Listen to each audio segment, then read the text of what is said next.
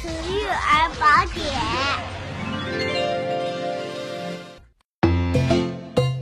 如何预防婴儿捂热综合症？一、穿衣盖被要合理。虽然冬季保暖很重要，但是对于宝宝来说，却不宜穿盖的过多。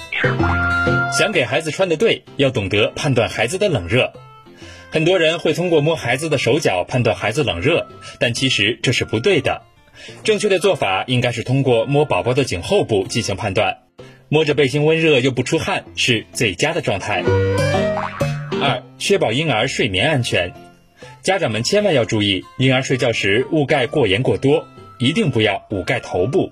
美国儿科学会指出，第一，孩子的床除了垫子、被子，不要放太多其他的物品，避免这些物品对小孩的呼吸系统等安全方面造成一定的影响。